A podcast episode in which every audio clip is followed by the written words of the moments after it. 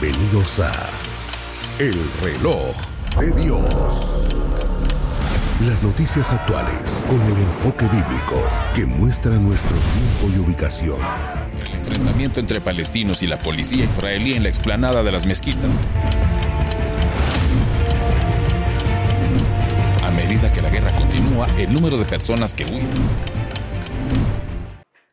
Hola, es un placer saludarte una vez más en el reloj de Dios. Gracias por estar en sintonía de Rema Stereo 917 FM, Rema TV y el canal del apóstol Sergio Enríquez. También puedes ver la retransmisión a través de las plataformas de internet, pero especialmente por el podcast. También lo encuentras como Apóstol Sergio Enríquez. A propósito, te presento a nuestros anfitriones desde Estudio 16, Apóstol Sergio Enríquez. Qué placer saludarlo, un gusto verlo, hermana Leslie Enríquez. Y por ahí me parece que tenemos invitados especiales, así que muchas gracias por acompañarnos. Apóstol termina una semana, nuevamente un tiempo para meditar acerca de acontecimientos de toda esta jornada. ¿Cómo hace ese primer análisis luego de saludarnos? Eh, emocionante, por un lado, como siempre digo, indignante, por otro lado, eh, preocupante, por otro lado. y recordando lo que la palabra del Señor nos deja establecido cuando habla de que los días de la venida del Hijo del Hombre van a ser como los días de Lot y como los días también de Noé. Eh, se dice que Lot, aquel justo, afligía su alma al ver la conducta nefanda en medio de los hombres entre los cuales él vivía. Y si los días de la venida del Hijo del Hombre se van a parecer a los de Lot, creo que nosotros, como justificados por el Evangelio, la palabra, el Espíritu y la sangre de Cristo, también a veces como que llegáramos a desfallecer un poco y a afligir el alma al ver las eh, constantes injusticias que el mismo hombre hace, ¿verdad? Esa, eso que está escrito en Romanos capítulo 1, que la ira de Dios se levanta desde el cielo contra los hombres que restringen la verdad con toda injusticia. Eh, por un lado eso, por otro lado la esperanza, porque la Biblia dice, cuando veáis que todas estas cosas empiecen a suceder, erguíos y levantad vuestras cabezas porque vuestra redención se acerca. Entonces ahí tenemos el equilibrio. Eh, eh, erguíos y levantad vuestras cabezas quiere decir que en algún momento la gente estaba cabizbajo. ¿Por qué iba a estar cabizbajo? Por la conducta nefanda de los hombres entre los cuales vivía. Erguidos y levantad, ¿por qué? Porque esa conducta es, es un señalamiento de parte de Dios que el tiempo eh, ha tocado a su fin. Por otro lado, también tenemos el pequeño conflicto de que como nosotros medimos el tiempo de una manera distinta a la que Dios lo mide, el tiempo nuestro, porque para Dios no hay tiempo, es eterno, pero el nuestro, para Dios un día es como mil años y mil años como un día. Eh, a veces parecería que ha pasado mucho tiempo diciendo, este es el fin, este es el fin, este es el fin, este es el fin, pero hay que tomar en cuenta que eh, eso que acabo de decir, que un día es como mil años y mil años como un día, ¿verdad? O sea, parecería que eh, en dos segundos o un minuto de Dios hemos estado durante toda nuestra vida diciendo, es el fin, es el fin, es el fin. Eh, la multitud de problemas que se han suscitado en el mundo que, le han dado en llamar policrisis abundan. Cada día más, hoy había una noticia nueva de que el río Nilo se tiñe de sangre y haciendo, evocando el recuerdo de las, siete, de las diez plagas de Egipto, que precisamente eso sucedió en una de esas plagas, que el agua se convirtió en sangre, ¿verdad?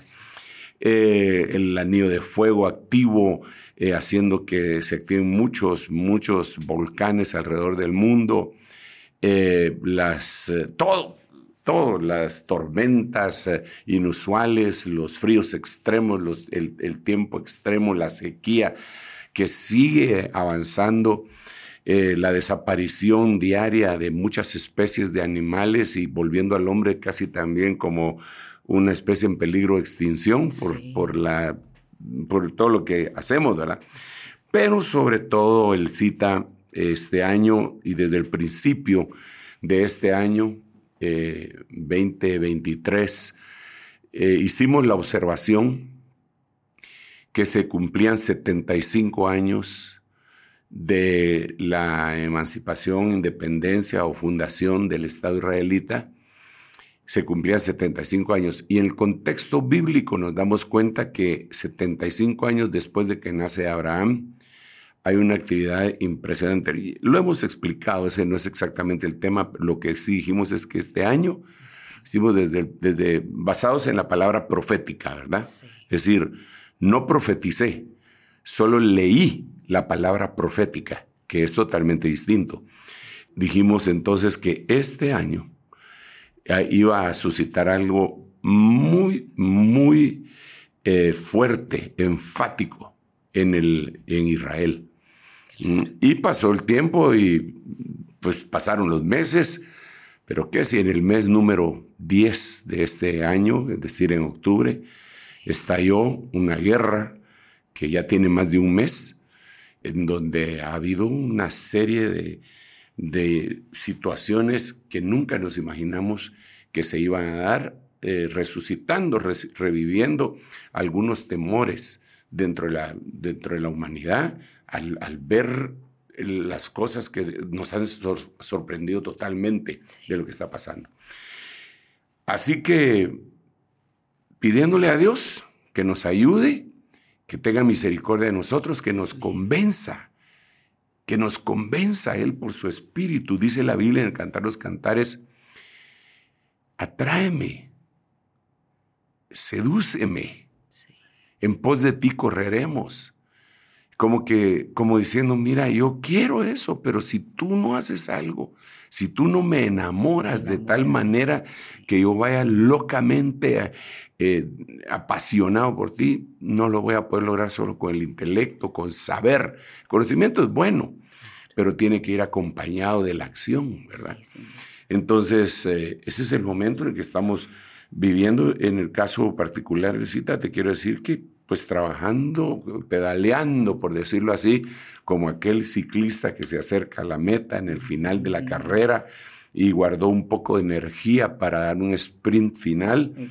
Eh, yo me siento así, juntamente con un grupo de ministros, que como que si nos estuviéramos parando en la bicicleta, dando el último esfuerzo y predicando la palabra con denuedo, no con propósitos de tener una mega iglesia, no con el propósito de tener unos grandes edificios, no con el propósito de darnos a conocer, no, es con el propósito de dar a conocer la esperanza que únicamente proviene de Dios, sabiendo que el tiempo es final.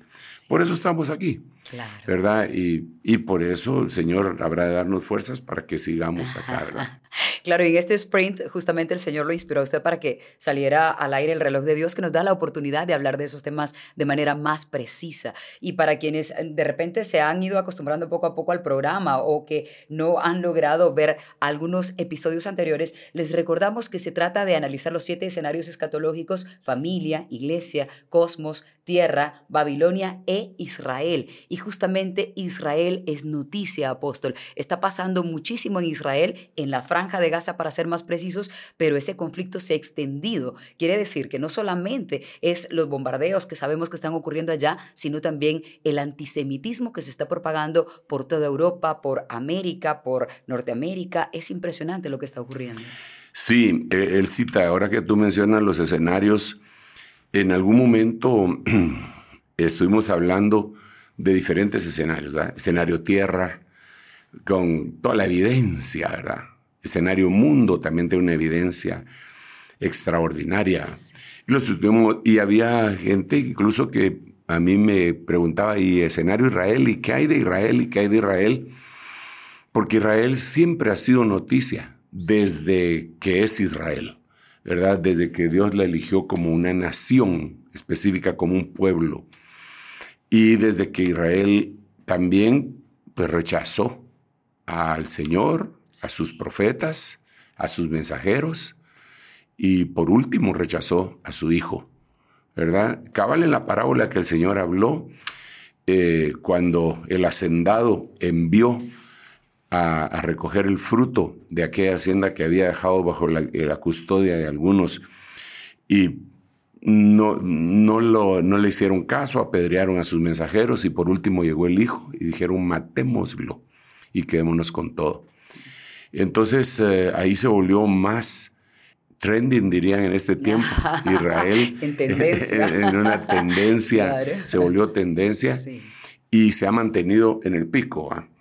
Pero este año, después de octubre, como decíamos, como que tuvo un pico exacerbado por todo lo que está sucediendo y la resurrección le llamaría yo del antisemitismo, ¿verdad? Ese odio por los israelitas. Eh, sí, un, odio. El odio generalmente es irracional, ¿verdad? Sí. Y, cuando se trata de un odio racial, es más irracional, ¿verdad? Eh, la discriminación el, odio, el desprecio, que está íntimamente, van de la mano, ¿verdad? Están íntimamente ligados, eh, verdaderamente es algo irracional. Pero cuando se trata de raza, un odio racial por siglos, eh, sin que incluso hayan diferencias de, rostro, pero, pero por ser de raza, eh, es, es terrible de hecho, eh, ocurre en Medio Oriente, porque físicamente, hoy soy yo quien bota el micrófono, en Medio Oriente todos se parecen mucho, eh, tienen rasgos muy parecidos en Oriente Próximo, pero hay un odio, como usted dice, irracional entre ellos, aunque físicamente hay similitudes. Sí, entendemos que el racismo es una desgracia para la humanidad, ¿verdad? Entendemos que algunas personas de raza blanca, al ver a algunas personas de raza negra o pues, cobriza, los, eh, los rechacen por su aspecto. Pues no está bien, definitivamente. Pero dos personas que se parecen, que tienen el mismo color de, de tez, de, ojos, y la misma educación, las mismas oportunidades, que de repente uno de ellos sepa que el otro pertenece a determinada raza y por eso lo odie, es más irracional todavía. Y eso es lo que le ha pasado a Israel desde, desde de antaño. ¿ah?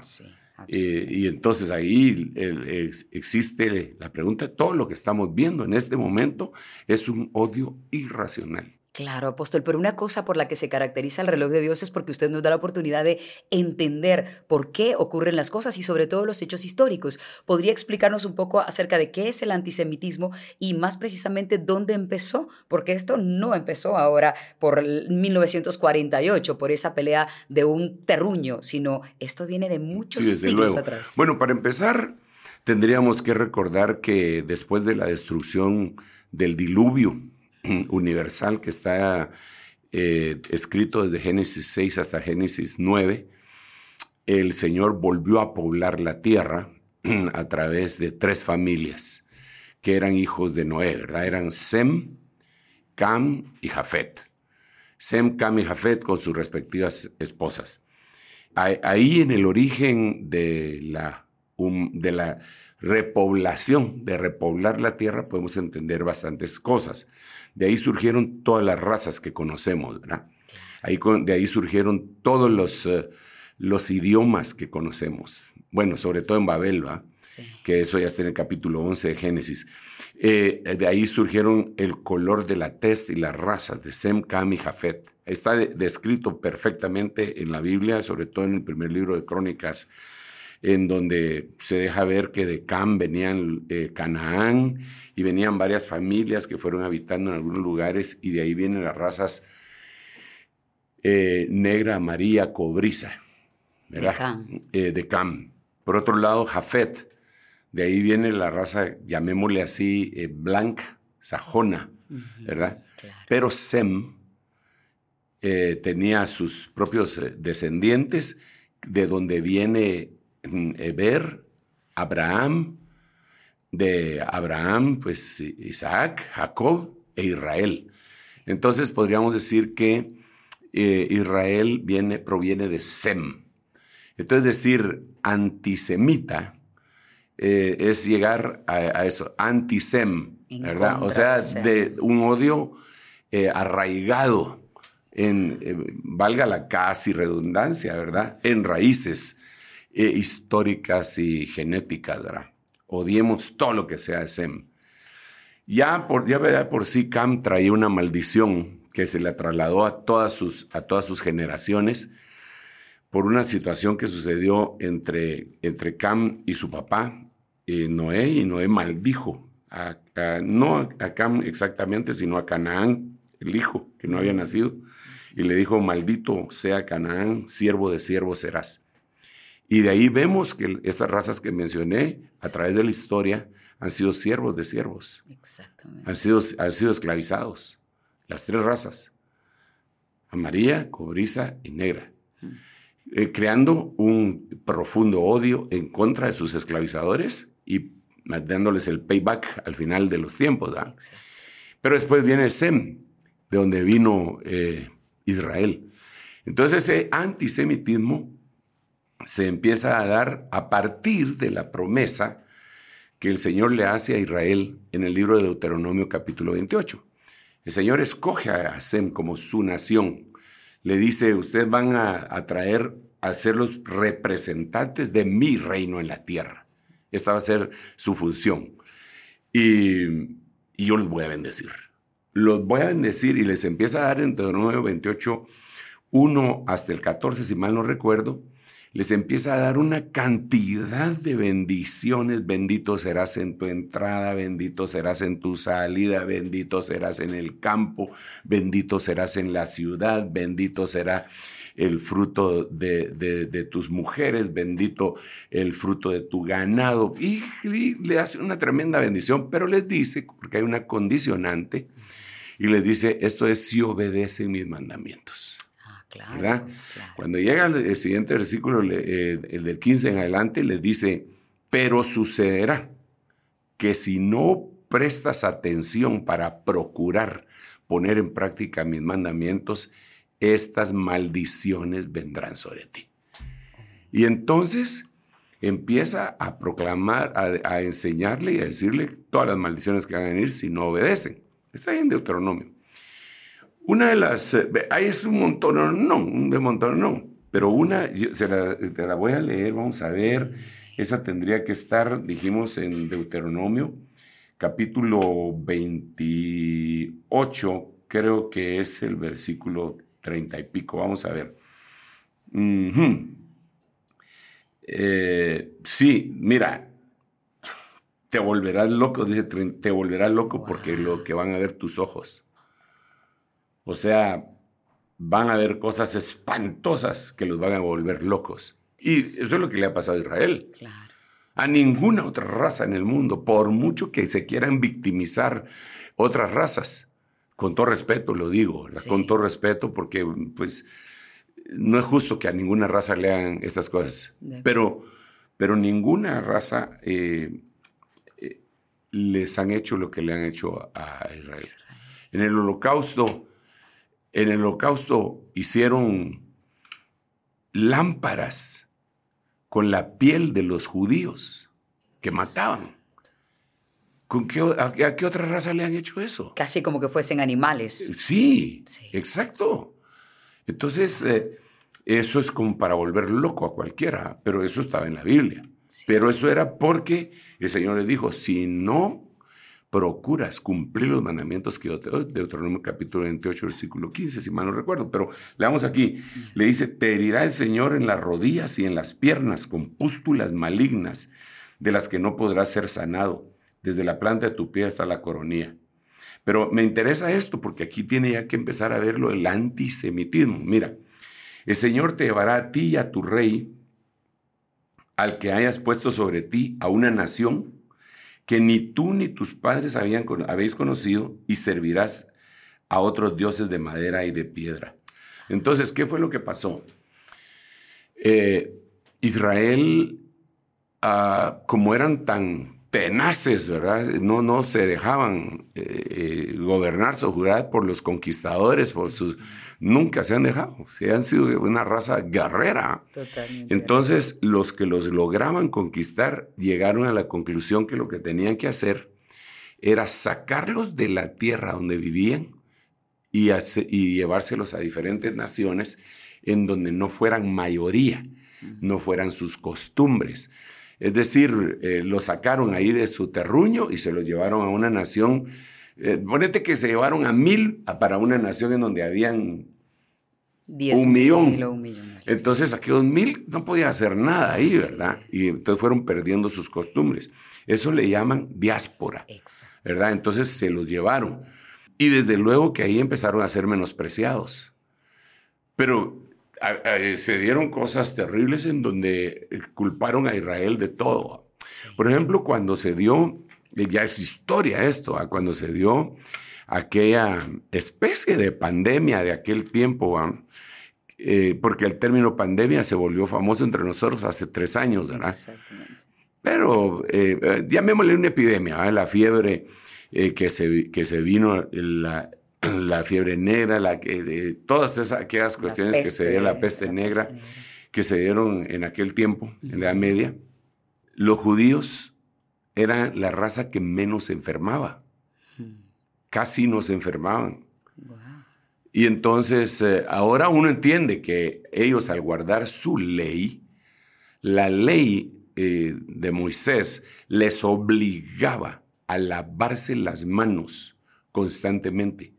Cuando eh, dice, en la misma Biblia dice, cuando vienen del mercado, cuando salen a la calle y regresan, lo primero que tenían que hacer, no solo antes de comer, sino que ellos se lavan las manos constantemente. Eso, eso lo dice la Biblia. Y entonces cuando se sentaban a comer, también ellos se asombraron, por ejemplo, que Jesús un día comió sin lavarse las manos. ¿Por qué tus discípulos comen y no se lavan las manos? Entonces, eh, ellos, su costumbre era esa, por ley. Entonces, al lavarse tanto, tenían una serie de higiene que en ese siglo, en ese tiempo, no se llevaba a cabo. Eran uno de los siglos más asquerosos que fue, eh, aún los reyes vivían de una manera mm, sucia. Entonces, las, las, enfermedades se propagaban por todos los demás, que eran gentiles o paganos, pero no en los israelitas. Entonces, como eran los únicos que no se enfermaban, les echaron la culpa de que ellos eran los que los estaban enfermando a, e, ellos y los quemaban. Y eh, entonces el antisemitismo era, era terrible desde tiempos inmemoriales. Claro. Y, sigue en la actualidad por diferentes causas. Pero realmente yo lo que veo es esto y un añadido, ¿verdad? Eh, ellos, eh, fíjate lo que dice el versículo 37. Vendrás a ser motivo de horror y proverbio y burla entre todos los pueblos donde el Señor te lleve. Mm. O sea, en otras palabras, van a ser chistes de ti. Sí. Pero chistes macabros. Van a ser chistes macabros de ti.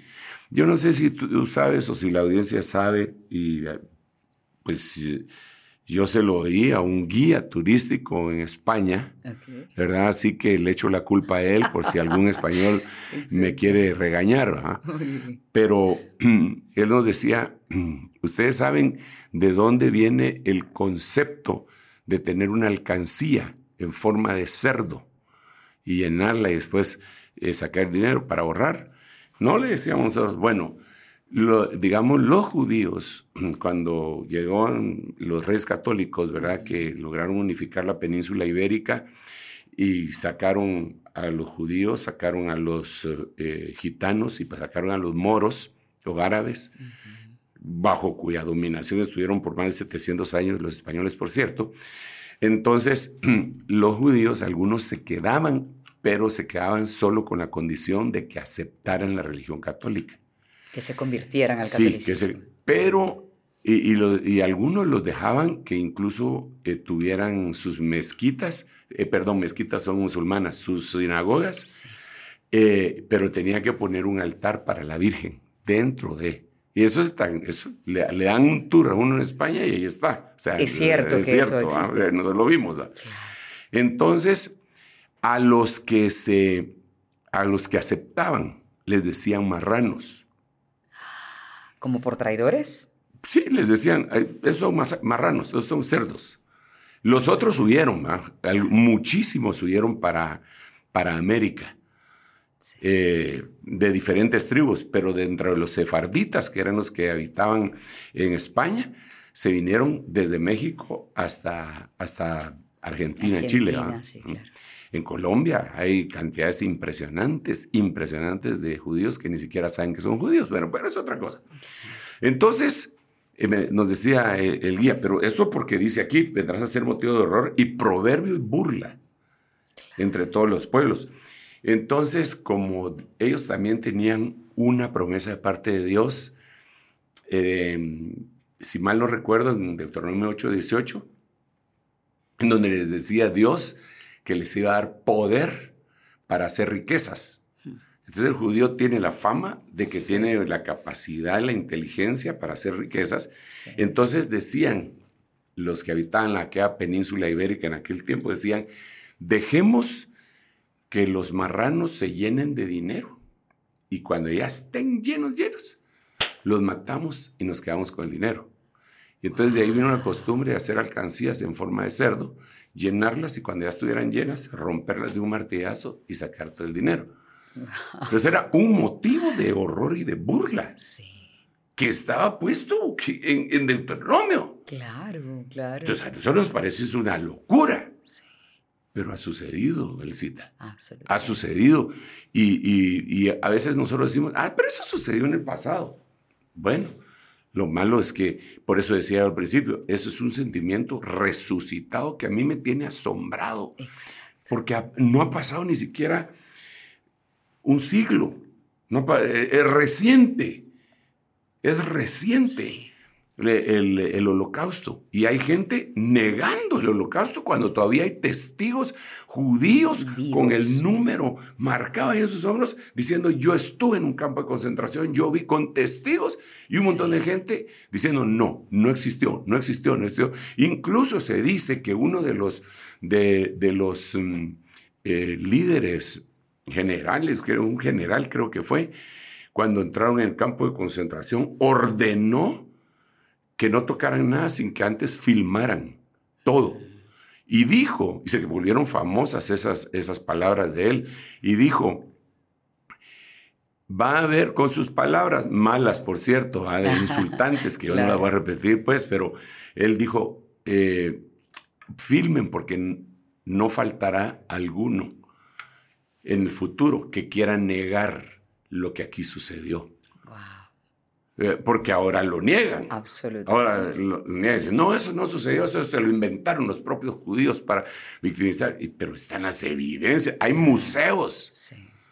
Hay museos eh, en diferentes. En Washington hay un, museo del Holocausto y no solo. Eh, hay un montón de lugares en donde están las fotos, los films, las lámparas que te decía que se hicieron de piel de judíos. Dios mío. O sea, hay evidencia, que es lo que ellos quieren. Hay evidencia. Y, mira, yo creo que no se debe odiar a nadie a ese extremo, a, ningún extremo, pues, pero, pero, pero ser tan enfáticos en odiar a alguien por una raza, no, no debería. Y en el caso nuestro, como cristianos, eh, nosotros, la salvación viene de Jesucristo y Jesucristo viene de los judíos, aunque ellos no lo reciban, pero nació en Belén de Judá. Así es. Eso no se lo pueden quitar, esa tremenda bendición. Si ellos lo quieren rechazar, pues yo la recibo en el nombre de Jesús, porque nació en mi corazón también. Y desde luego que el libro con el cual nosotros nos alimentamos, leemos constantemente, en la Biblia. Y la Biblia nos relata todo lo de Israel, Judá, sus enemigos, todo.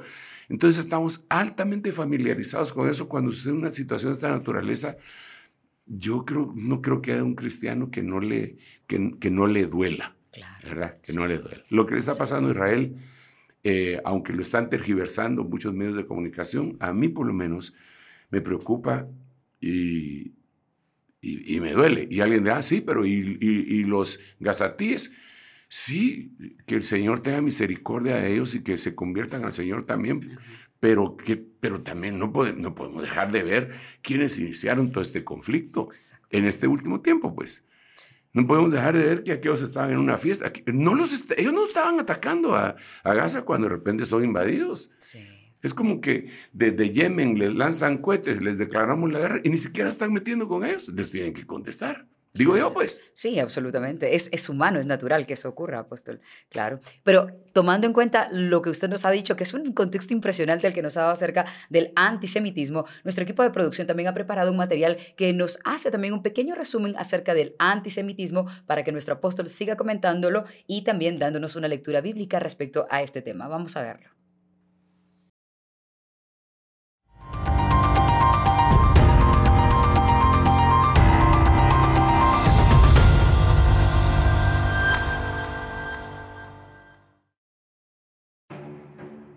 Antisemitismo actual. En 2022, el ataque a los judíos creció en un 40%, incluyendo atentados en sinagogas, en centros comunitarios y hasta en escuelas. Pero esto no es nuevo. La persecución a la comunidad judía es tan antigua y peligrosa que tiene su propia palabra, antisemitismo. Pero, ¿qué es y de dónde viene? El antisemitismo es toda expresión de odio y de discriminación hacia los judíos, pero no se trata solo de ataques físicos o directos, también de rumores, de ataques verbales, de prejuicios y de estereotipos. Pero, ¿qué tan grave puede ser lo que para algunos son solo palabras? Durante el Holocausto, 6 millones de judíos fueron asesinados por los nazis. Esta barbarie comenzó con palabras y terminó siendo el mayor genocidio de la historia. Pero la hostilidad hacia los judíos comenzó antes. Primero, porque por creer en un solo Dios, no podían adorar a los emperadores romanos como dioses, pues eran monoteístas. Luego fueron perseguidos en la Edad Media por la Inquisición y después, durante la Segunda Guerra Mundial, por ser considerados como raza semita, es decir, no ser reconocidos como blancos. Pero, ¿qué pasa en el presente? Hay voces que actualmente dicen que los judíos no son discriminados porque son señalados como blancos y privilegiados. De aquí nacen algunos mitos que seguramente hemos escuchado. Por ejemplo, que son los dueños de los bancos, que controlan Hollywood, que intentan dominar el mundo o incluso que ocasionaron la pandemia. Lo peligroso de estos mitos es que incentivan estereotipos que generan odio y el holocausto es la prueba de lo que ocurre cuando el antisemitismo se lleva a extremos. El odio no distingue religión, color de piel o nacionalidad Hoy pueden ser ellos, mañana cualquiera de nosotros. La comunidad judía de Argentina, la mayor de América Latina, está dividida entre quienes temen ataques tras los atentados de Hamas y los que no. Algunos colegios han dejado de exigir el uniforme a sus alumnos para evitar que sean identificados por la calle. Algunos estudiantes se cubren la kippah o se quitan collares con la estrella de David. Se reforzó la seguridad en templos y en centros en un país que ya ha sufrido el terrorismo antisemita en la década de los 90. En Alemania, se realizó una encuesta para saber la opinión de la gente respecto a la defensa que está realizando la frontera de Gaza a Israel. El ministro alemán de Economía y vicecanciller del Partido Ecologista, Los Verdes, causó revuelo en las redes sociales con un video en el que se pudo observar a Gebeck, dando un discurso en el que advierte el crecimiento del antisemitismo en el país, concretamente entre islamistas extremistas de derecha, pero también en partes de la izquierda política. En Madrid se pudo escuchar proclamas antisemitas durante una marcha neonazi. Esto fue debido al homenaje de la División Azul, fue convocado por organizaciones fascistas. La fiscalía ordenó investigar estos actos antisemitas. Un grupo de manifestantes pro-palestinos irrumpió en el aeropuerto de la región de Dagestán, impulsados por un objetivo, llegar por cualquier medio a la pista de aterrizaje para subirse a un avión que acababa de tomar tierra desde Tel Aviv con viajeros israelíes. Este acto dejó a 60 detenidos, 20 heridos y el cierre temporal del aeropuerto. En Rusia también ha habido protestas en contra de la guerra en Gaza por el rechazo hacia Israel con muchos disturbios. En Londres, un grupo de manifestantes a favor de Palestina. El gobierno británico intentó prohibir esta manifestación pro-palestina, pero se nutrió de miles de manifestantes pidiendo un alto al fuego en la franja de Gaza. Los manifestantes empezaron a caminar desde el centro de Hyde Park para llegar ante la Embajada de Estados Unidos, donde pidieron que Israel detenga los bombardeos por los que más de 11.000 personas, la mayoría de ellos eran mujeres y niños. 80 miembros del grupo fascista Liga de Defensa Inglesa fueron detenidos. Estos fueron algunos países que manifestaron por todo el mundo en estos días por la libertad de Palestina. Nueva York, Estados Unidos. Nápoles, Italia. Alemania. España. Francia. Turquía. India. Londres, Inglaterra. Apóstol, en otros eh, momentos de la historia de la vida de, la tierra. Hemos visto que hay protestas a favor y en contra, pero ¿por qué se da este tipo de protestas tan fuertes donde, como usted dijo antes, hay un odio, se puede ver en las, en las personas, esa molestia que existe en contra de Israel y están dispuestos a todos, incluso ir a parar a la cárcel? Sí, el problema es complicado, No, no es una situación que uno pueda eh, clarificarla completamente. Es complicado. Pero todo reside en la palabra del Señor, está la explicación. ¿verdad? En primer lugar, ya dijimos que debido a la desobediencia de Jacob, por decirlo así, eh, el Señor les dijo que iba a venir todo este tipo de situaciones. Se los iban a llevar en una diáspora, en donde iban a perder en algunos momentos su identidad, y la perdieron. Por ejemplo, solo por ponerte un ejemplo rapidísimo, digamos, eh, en la Biblia se habla de shofar, ¿verdad? Y nosotros en la actualidad vemos shofares que usan en las iglesias los hermanos. El cuerno, ¿cierto? Pero el shofar que nosotros vemos es un cuerno de ese tamaño, sí. que es de antílope prácticamente. Pero el shofar de la Biblia era uno que mide por lo menos una cuarta, que ¿Ah, era de carnero. Entonces, ¿qué fue lo que pasó? Que cuando se los llevaron a la diáspora, no conseguían el la materia prima que la Biblia decía. Y los rabinos en el exilio les dieron permiso. En contra de la Biblia, desde luego, que hicieran sus grandes shofares. Mucha gente hace el shofar sagrado. Y es, o sea, se los llevaron, se los llevaron y hicieron tantas cosas. Ahora, por otro lado, el Señor también había hecho una promesa a Israel y desde, el templo de Salomón, cuando en la oración que Salomón hace, dice, Señor, eh, permite que cualquier persona haga oraciones si se los llevan en una diáspora, que haga oraciones y que se arrepienta y que tú los regreses a este lugar. Eso se llama la aliyá, ellos le llaman la aliyá. El, retorno. El, retorno. Digamos, la diáspora la, el esparcirlos y el aliyá es la finalización de la diáspora, el regreso. Entonces, como se llevaron a los eh, israelitas a todos lados, mm, ellos están muy cómodos en todos lados. Tú miras israelitas que hablan español con acento argentino, porque ahí nacieron. miras israelitas que hablan perfectamente el español, además del hebreo, con acento venezolano, porque ahí nacieron. Entonces, eh, en uno en el lugar en donde nace, o en Estados Unidos, o en Europa, eh, se acomoda. Uno se acomoda y dice, aquí es mi lugar, ¿verdad? Eh, y ellos, ese es su lugar. No van a salir, pero ya está el Estado de Israel desde 1948. Entonces, una de las formas que Dios va a utilizar es que eh, a través de esta xenofobia, a través de este antisemitismo, eh, ellos van a dejar de sentirse seguros en la nación en donde están. Porque ellos podrían decir, ponete que ellos en Nueva York dijeran, no, en donde están bombardeando es allá en Israel, aquí no están bombardeando, pero aquí, aquí son minoría. Sí. Era, y los empiezan a perseguir. Y aquí es donde viene la segunda parte de la pregunta, porque ¿quiénes los empiezan a perseguir? Eso tenemos que conversar también. Entonces ellos podrían decir, podría ser un elemento, una herramienta que Dios estuviera utilizando para decir, se regresa. Oh, es tiempo de regresar. Porque hay una profecía que dice que el Negev va a ser ocupado por Israel en su aliyah, en su retorno. Y el Negev es la parte sur, en donde hay desierto, que ahí no han ocupado los israelitas.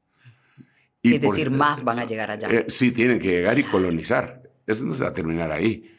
Porque ahorita la excusa es sí, que nos están colonizando, nos están echando para atrás. más van a colonizar, según la Biblia, pues. Bueno, Entonces ahora hay otro elemento que deberíamos de tomar en cuenta, porque mira las multitudes. ¿De, dónde vienen esas multitudes? Bueno, algunos son, eh, con todo respeto, gente que ha sido engañada, ¿verdad? Gente que no procede de, de las razas enemigas. En conflicto. Sino que pero fueron engañados. No, eso no es injusto. Y ahí hablando cosas que tal vez ni conocen, ¿verdad? El trasfondo histórico espiritual. Sí. Pero el asunto es que el mundo ha sido invadido sin darse cuenta por los musulmanes. Sí. Hace 100 años, vamos a ver, sí, hace 100 años, estamos en el 2023, sí, hace 100 años. Sí. Hace 100 años se, fundó, se empezaron a fundar en algunos lugares de Asia algunas organizaciones para conquistar por medio del Islam todo el mundo. Dentro de ellos hay informes muy serios que, dicen que ellos decían, nosotros vamos a conquistar eh, todo, todo Occidente, no lo vamos a hacer con armas eh, los vientres de nuestras mujeres van a ser el arma. Eso lo hace en 1920. Pero cuando, digamos, nosotros vemos un poquitito más contemporáneo, vemos a aquel líder que se llamaba Muammar Gaddafi, que él hace una declaración y dice, nosotros vamos a conquistar Europa, pero no lo haremos con armas, sino que nosotros vamos a llevar inmigrantes que van a nacer, crecer y nosotros vamos a estar educando y ellos van a cambiar todo Occidente. Entonces, ¿qué es lo que ha pasado? Digamos, Londres, ahí tú miras una cantidad en el puente de Londres impresionante. La mayoría son inmigrantes, eh, bueno, y también hijos de inmigrantes, que ya son ingleses. Ya son ingleses porque nacieron en Inglaterra y pero son musulmanes. Claro, su ascendencia. Eh, exacto, son musulmanes. Entonces están ahí, pero no están solo ahí, están en Francia. Y el, lado de Francia vienen por medio de África. ¿Por qué África fue conquistada por la religión musulmana? Ah, odio decirlo, pero fue culpa del falso cristianismo que se presentó, el, cristianismo se tenía que haber presentado como, como lo venían presentando los apóstoles. El cristianismo no es odio, no es confrontación, es salvación por medio de Cristo Jesús. No era obligatorio, pero como se presentó el cristianismo, se presentó con cruzadas, con, eh, con cosas, así se presentó. Entonces decir cristiano para ellos no es lo mismo que cuando nosotros decimos soy cristiano no un pacifista. No, exacto. Entonces, eh, esa es la ley del péndulo. Entonces, todas estas gentes, digamos, en África fueron conquistados por pseudo cristianos que los, los hicieron pedazos, les robaron su patrimonio y aquí en América también.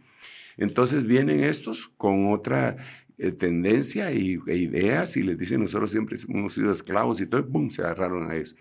Pero como por ejemplo Francia había conquistado, Francia era el que más había conquistado eh, África, entonces se llena de inmigrantes africanos musulmanes, a tal punto que tanto Alemania como, como Francia tienen un problema en el caso de Francia que le llaman la Francia negra.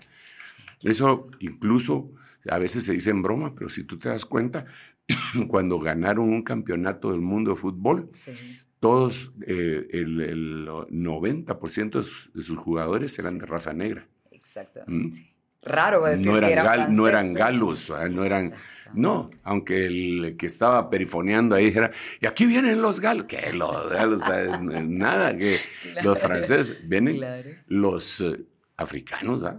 Entonces, se han ido instalando en todo el mundo y mientras el mundo occidental ha dejado de tener hijos para tener mascotas. ¿Verdad? Entonces llegó a un...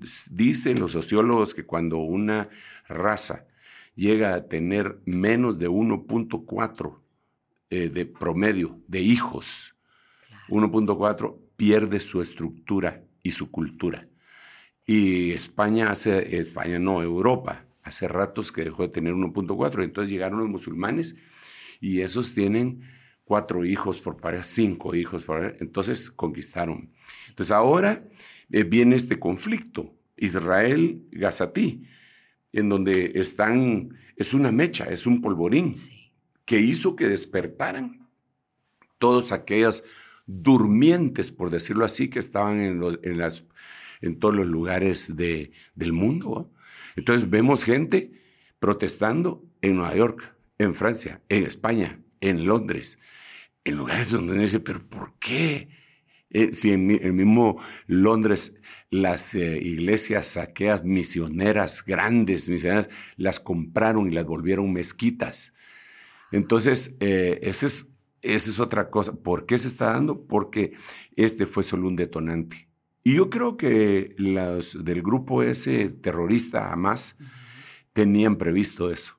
Tenían previsto la reacción de Israel y tenían previsto que esto iba a explotar a nivel mundial. Apóstol, pero ellos estaban dispuestos a perder o a tener tantas bajas en sus filas, por decirlo así, porque digamos que sí ha sido muy fuerte el ataque de Israel. Bueno, eh, siempre lo han hecho.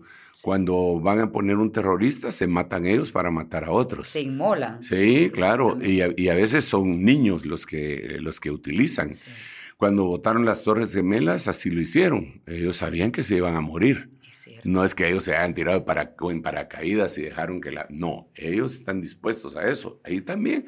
Eso, eso que ellos hicieron fue una inmolación propia y de, y de toda la gente que está ahí. Pero ellos estaban de acuerdo con hacerlo. El problema es que no tomaron en cuenta a todos los... Eh, las víctimas que, que, iban a vivir. Pero las víctimas sí los tomaron en cuenta ellos porque las víctimas, los que se dicen víctimas, con todo respeto, sí, sí. eligieron ese, ese gobierno.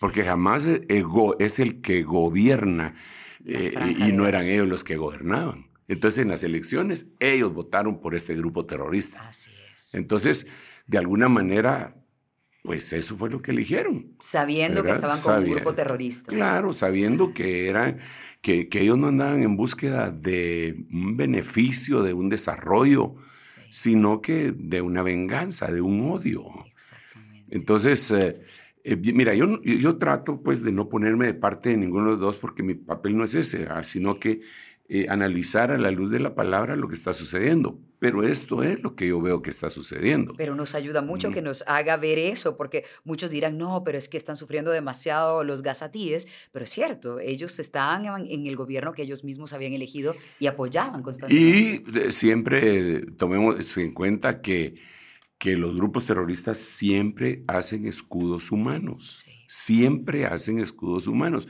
Los terroristas, miren, cuando ustedes miren un grupo que antepone a los niños, a las mujeres, mujeres embarazadas, la, las ponen enfrente, sí. son terroristas. Es una estrategia terrorista. Su escudo es un escudo humano y cobarde que es para evitar el ataque y a la vez para despertar la indignación de quienes están viendo eso. Claro, uh -huh. claro. Es, eh, es, es, una estrategia es una, estra así, una, una, estrategia del enemigo, ¿verdad? Absolutamente. Entonces, eh, yo creo que esto está tocando al fin del tiempo que nosotros conocemos como el tiempo de los gentiles para llevar a cabo el, el trato de Dios con Israel.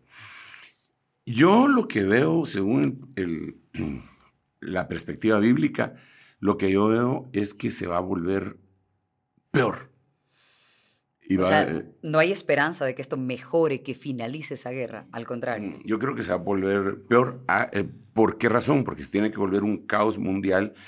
Y la Biblia dice de, en Zacarías capítulo 12, versículos 2 y 3, que Dios va a hacer de Jerusalén una copa de vértigo para todos los pueblos que están cercanos. Y después dice que va a ser una, una piedra pesada para todas las naciones del mundo. Dice la Biblia. Eh, en ese capítulo, en el anterior, que sería el 11, dice que el Líbano va a ser destruido. Eh, hay, hay, otros pasajes en el, en el, libro de Isaías donde dice que Damasco vendrá a quedar en ruinas. Y Damasco está en Siria y, Beirut está en el, Líbano. Y, ellos están atacando, por lo menos del Líbano, empezaron a lanzar cohetes en contra de Israel. Y hay una noticia que fue tendencia la semana anterior, me parece, a nivel mundial, en donde decía que, que el Líbano corre el riesgo de una destrucción a la manera de, Gaza. O sea, porque está en la Biblia. ¿ah? Uno dice, padre, ok, entonces, ¿qué es lo que va a pasar? Eh, cuando el caos sea eh, que no se puede detener y que toda la gente esté indignada, va a aparecer un personaje. Tenemos que estar alerta. Pacificador. Así es. Va a pacificar. El anticristo. Sí, ese es el anticristo. Que la Biblia le llama en Génesis capítulo 6, eh, versículo 1, dice que salió un jinete montando un caballo blanco. el blanco significa paz. Que se le dio una corona y un arco, pero no llevaba flecha, o sea, desarme, es un desarme, paz, desarme, y tenía una corona, señorío, y que salió venciendo para vencer. Y entonces eh, empezó a cabalgar, él va a pacificar eso. Ese caballo ha hecho, ha hecho sus, eh, sus amagues eh, en el mundo actual, en donde se han firmado el Tratado de la Paz en no sé dónde, no sé qué pero cuando hayan firmado la paz, entonces vendrá destrucción repentina. Entonces va a surgir ese personaje, va a aplacar a todos y todos van a decir quién como este. Este, ¿por qué no apareció antes? Ah, no se hubiera eh, evitado tantos muertos. A saber qué van a decir, quién como la bestia, dice la Biblia que van a decir. Van a ir en pos de él y en ese momento la iglesia novia del Señor Jesucristo ya no debería estar sobre la faz de la tierra. Ya no tendríamos que ver. Ya no tendría que estar ahí, ya no. ¿La iglesia sí verá algo, una parte del anticristo o no tendría que ver nada? Eh, llamémosle la novia, la esposa. La novia. ¿Verá algo del anticristo o nada? Sí, sí va a haber algo. vamos a ver una parte. tiene que ver, según segunda de Tesalonicenses, tiene que ver la revelación, el apocalipsis, no la manifestación del anticristo, pero sí el apocalipsis, porque eso dice ahí dice que la gran tribulación, el día del Señor, no vendrá sin que antes sea manifestado el anticristo y haya una apostasía generalizada. Esas dos cosas preceden a la, a, la gran tribulación. Gracias por seguir con el reloj de Dios. Hoy estamos hablando acerca de Israel y el antisemitismo que se está produciendo en diferentes regiones de todo el mundo. Vamos a hablar ahora de hechos históricos, cuándo se ha dado esa persecución y más adelante nuestro apóstol explicará un poco acerca de lo que dice la Biblia respecto a este tema.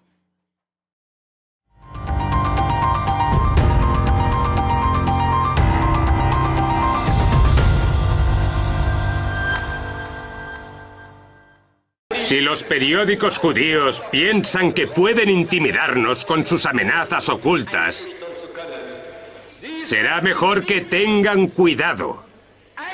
Nuestra paciencia tiene sus límites. Un día cerraremos sus sucias y embusteras bocas judías.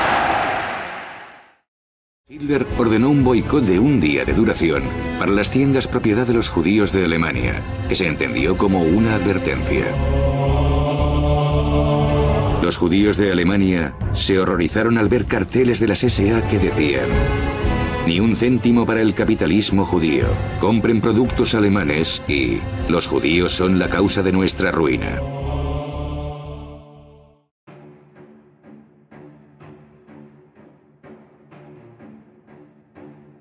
La discriminación contra los judíos ha estado presente en diversas culturas y contextos a lo largo de la historia, con la estigmatización de esta comunidad a menudo relacionada con mitos, estereotipos y prejuicios infundados. Desde la Edad Media hasta la era moderna, los judíos han sido objeto de expulsiones, pogromos y persecuciones, culminando en el Holocausto durante la Segunda Guerra Mundial. El antisemitismo ha adoptado varias formas a lo largo del tiempo, desde la discriminación legal hasta la propagación de teorías conspirativas. La Inquisición española, los pogromos de Europa del Este y la discriminación de la Europa nazi son ejemplos paradigmáticos de cómo el antisemitismo ha tenido consecuencias devastadoras a lo largo de la historia. Las causas del antisemitismo son complejas y multifacéticas. Pueden incluir factores religiosos, sociales, económicos y políticos. Los mitos y estereotipos han contribuido a la construcción de narrativas negativas sobre los judíos, exacerbando la hostilidad. Además, los periodos de crisis y cambios sociales a menudo han intensificado el antisemitismo, utilizándolo como chivo expiatorio. Aunque el holocausto debería haber servido como un recordatorio sombrío de las consecuencias extremas del antisemitismo, este fenómeno persiste en la actualidad. Las manifestaciones contemporáneas incluyen ataques verbales, discriminación laboral, vandalismo y actos de terrorismo. Además, el antisemitismo ha encontrado nuevos canales de expresión en plataformas en línea, lo que plantea desafíos adicionales en la era digital. A principios del siglo XIX, el imperio ruso anexó a Polonia. Esto integró a un gran número de judíos dentro de sus fronteras. Los judíos volvieron a convertirse en el chivo expiatorio.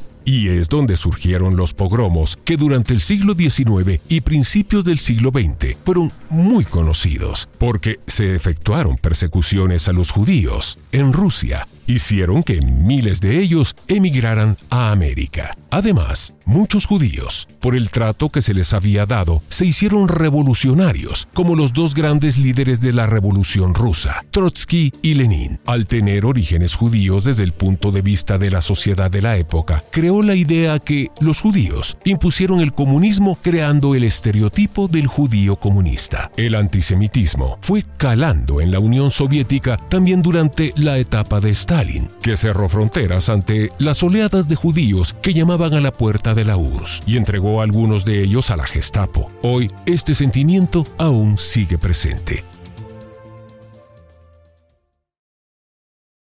Apóstol, al ver estas noticias, por supuesto que vemos cómo está arraigado ese odio en contra de los judíos, pero en la Biblia hay otras razones para este antisemitismo. Se, se lee en la Biblia eso y tal vez no lo hemos relacionado nosotros con lo que pasa ahora mismo. Bueno, hay cosas, mira, mira, Cita, cuando uno hace cosas, dice cosas, eh, a veces se ata con sus propios labios. Entonces, desde el punto de vista espiritual, ya vimos Deuteronomio 28 y posteriormente tanto Ezequiel como Jeremías y muchos otros versículos nos dejan ver claramente que estaba viniendo un castigo sobre ellos por haber rechazado los mandamientos del Señor. Tal como decía en el, pasaje de Deuteronomio 28, 35 que leímos. Ahora, el problema culmen, por decirlo así, fue cuando vino el Señor Jesucristo. San Juan capítulo 1 dice, eh, a los suyos vino y los suyos no lo recibieron. Y claro, a todo el que le recibió le dio potestad de llegar a ser hecho hijo de Dios. Pero también en el contexto dice, yo vine en el nombre de mi Padre y no me recibieron, otro vendrá en su propio nombre y a ese recibirán, ¿verdad? Pero ahí empezó la cosa.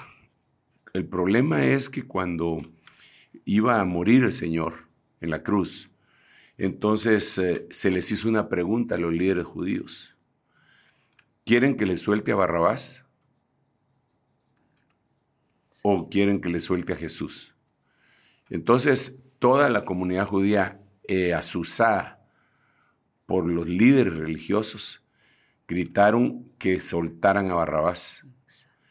Y, que, entonces él dijo, eh, el, el, gobernante les dijo, entonces, ¿qué voy a hacer con este justo? Él sí le reconoció como justo. Sí, incluso su esposa le mandó a decir, no tengan nada que ver con este justo porque he sufrido mucho en sueños toda la noche por causa de él. Se lo advirtió el Señor por medio de su mujer. Y entonces si él no actuó totalmente a favor del Señor Jesús, pero bueno, estaba profetizado también que habría de suceder eso, ¿verdad? Entonces, ¿y qué hago con este justo? Entonces se dijeron, crucifíquenlo, crucifíquenlo. Y todo el mundo gritó eso. Entonces él mandó a traer agua y empezó a lavarse las manos. Y dijo que, su, que él se limpiaba sus manos de la sangre de ese justo. Y ellos dijeron una insensatez. Su sangre sea sobre nosotros y sobre nuestros hijos. Ellos se sentenciaron, se autosentenciaron. Por eso decía usted lo importante de nuestras palabras. Exacto. Entonces, eh, ellos así lo dijeron, ¿ah? su sangre sea sobre nosotros y sobre nuestros hijos. Es muy lamentable, muy, muy, muy lamentable lo que ha pasado con el pueblo de Israel. Y oramos para que no sigan sufriendo, pero eh, al final de cuentas, ellos tienen una deuda. Mira, mira, cita, realmente todo el mundo tiene una deuda bien terrible eh, por muchas causas. La Biblia dice, por cuanto todos pecaron, todos están destituidos, todos, independientemente de la raza. Pero cuando le acercamos el suma a las razas, nos damos cuenta que eh, Cam eh, fue, lo maldijo Noé, maldijo a Cam. Entonces ya está esa raza bajo maldición. Sem se maldijo a sí mismo. ¿Por qué? Porque dijeron su sangre sea sobre nosotros y sobre nuestros hijos. Y Jafet han sido los verdugos. Entonces sobre ellos cae otra maldición, porque el Señor le dijo a Abraham y a Israel, yo bendeciré a los que te bendigan y maldeciré a los que te maldigan. Entonces, Cam está maldito, Sem está maldito y Jafet está maldito.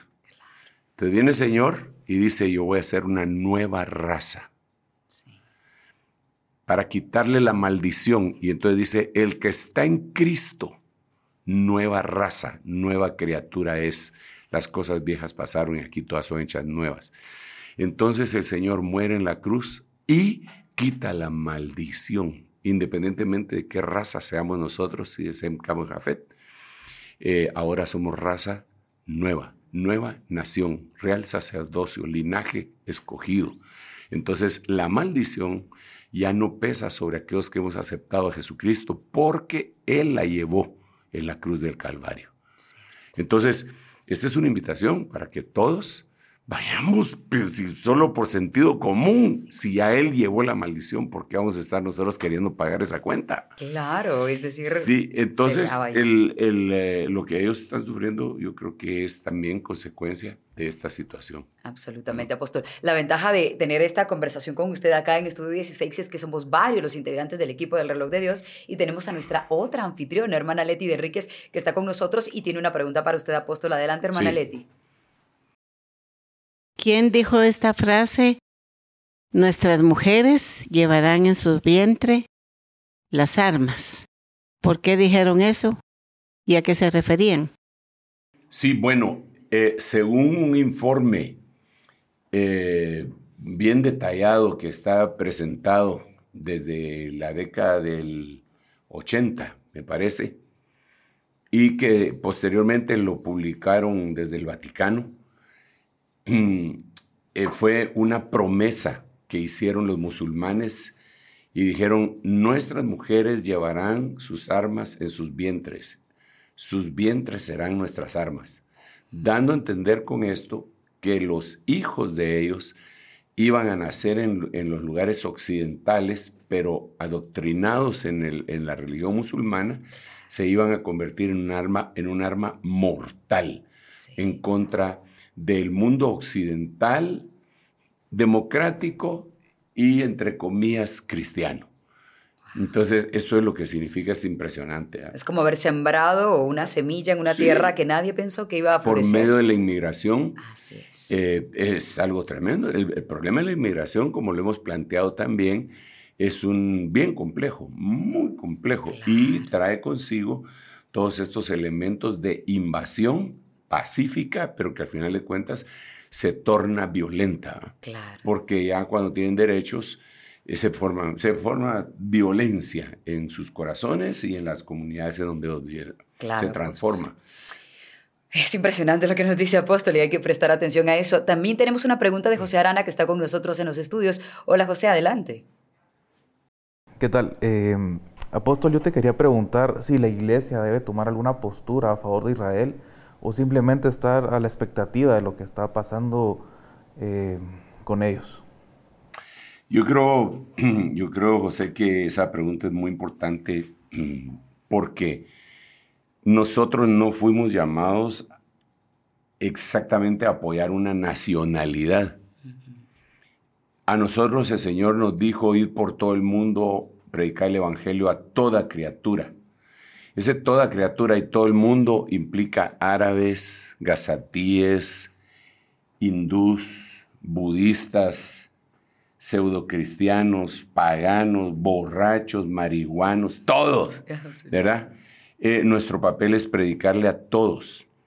Eh, nosotros no debemos de entrar, eh, ser pro israelitas, sino debemos de ser pro justicia y pro verdad.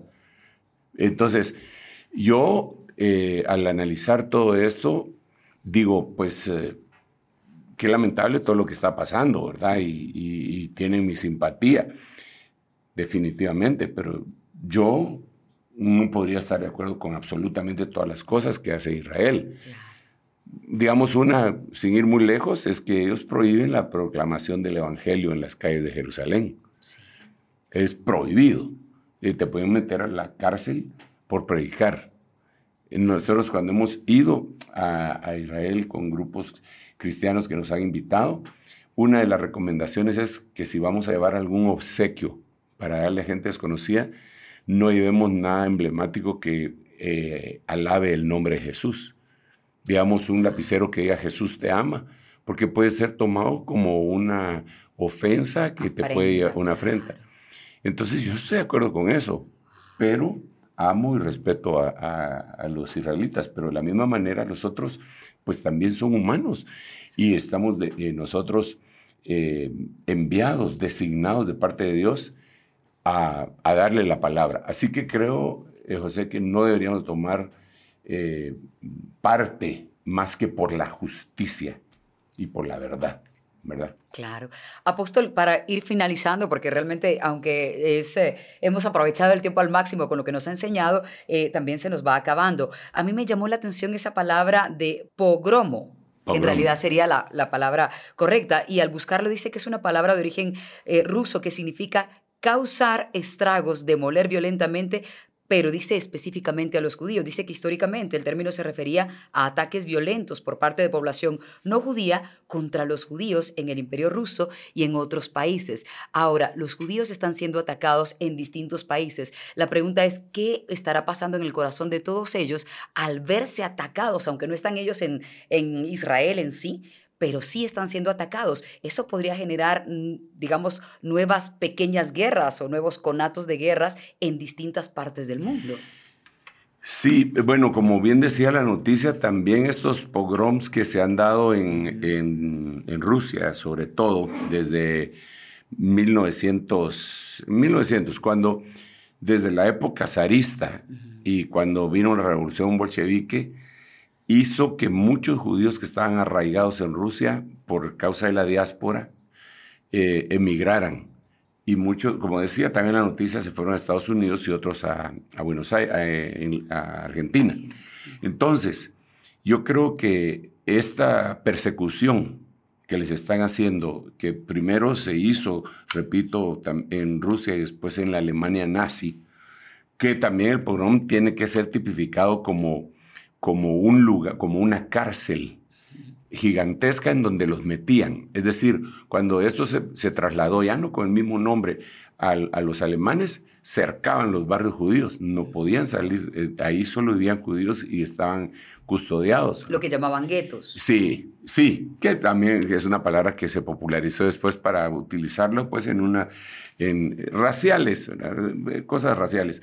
Entonces yo creo que lo que puede suceder es que despierten el anhelo del pueblo israelita de decir, no estamos en Israel y no nos quieren, por lo menos allá es nuestra nación, vámonos, vámonos.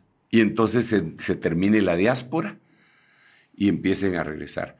Eso es bien, bien inquietante bien inquietante porque eso precisamente que está sucediendo, el odio a nivel internacional, los puede estar empujando a que ellos terminen la diáspora, regresen el aliyah y entonces empiece a cumplir la última parte de la profecía de Daniel 9, 24 al 27, que sería la semana 70 de Daniel, y que viniera sobre nuestra memoria lo que el Señor dijo por medio del apóstol Pablo cuando dijo, si su exclusión fue la inclusión de nosotros los gentiles.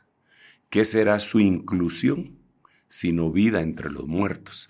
Nos dejaría ver que está próxima la resurrección, cuando el pueblo esté todo junto, empiece su proceso de tribulación, ya venga la angustia de Jacob, venga la consolación de Israel, la resurrección de entre los muertos y se termine otra de las facetas de la humanidad para empezar en la última que sería el milenio, ¿verdad? Dios santo, la cuenta regresiva nunca estuvo tan acelerada. Oh, sí, sí, sí. Y eso que acabas de decir es bien importante porque esa cuenta regresiva no hay que confundirla con el fin del mundo, sino que lo que tenemos más cercano ahorita, lo más cercano, es la finalización de la etapa de la iglesia sobre la tierra.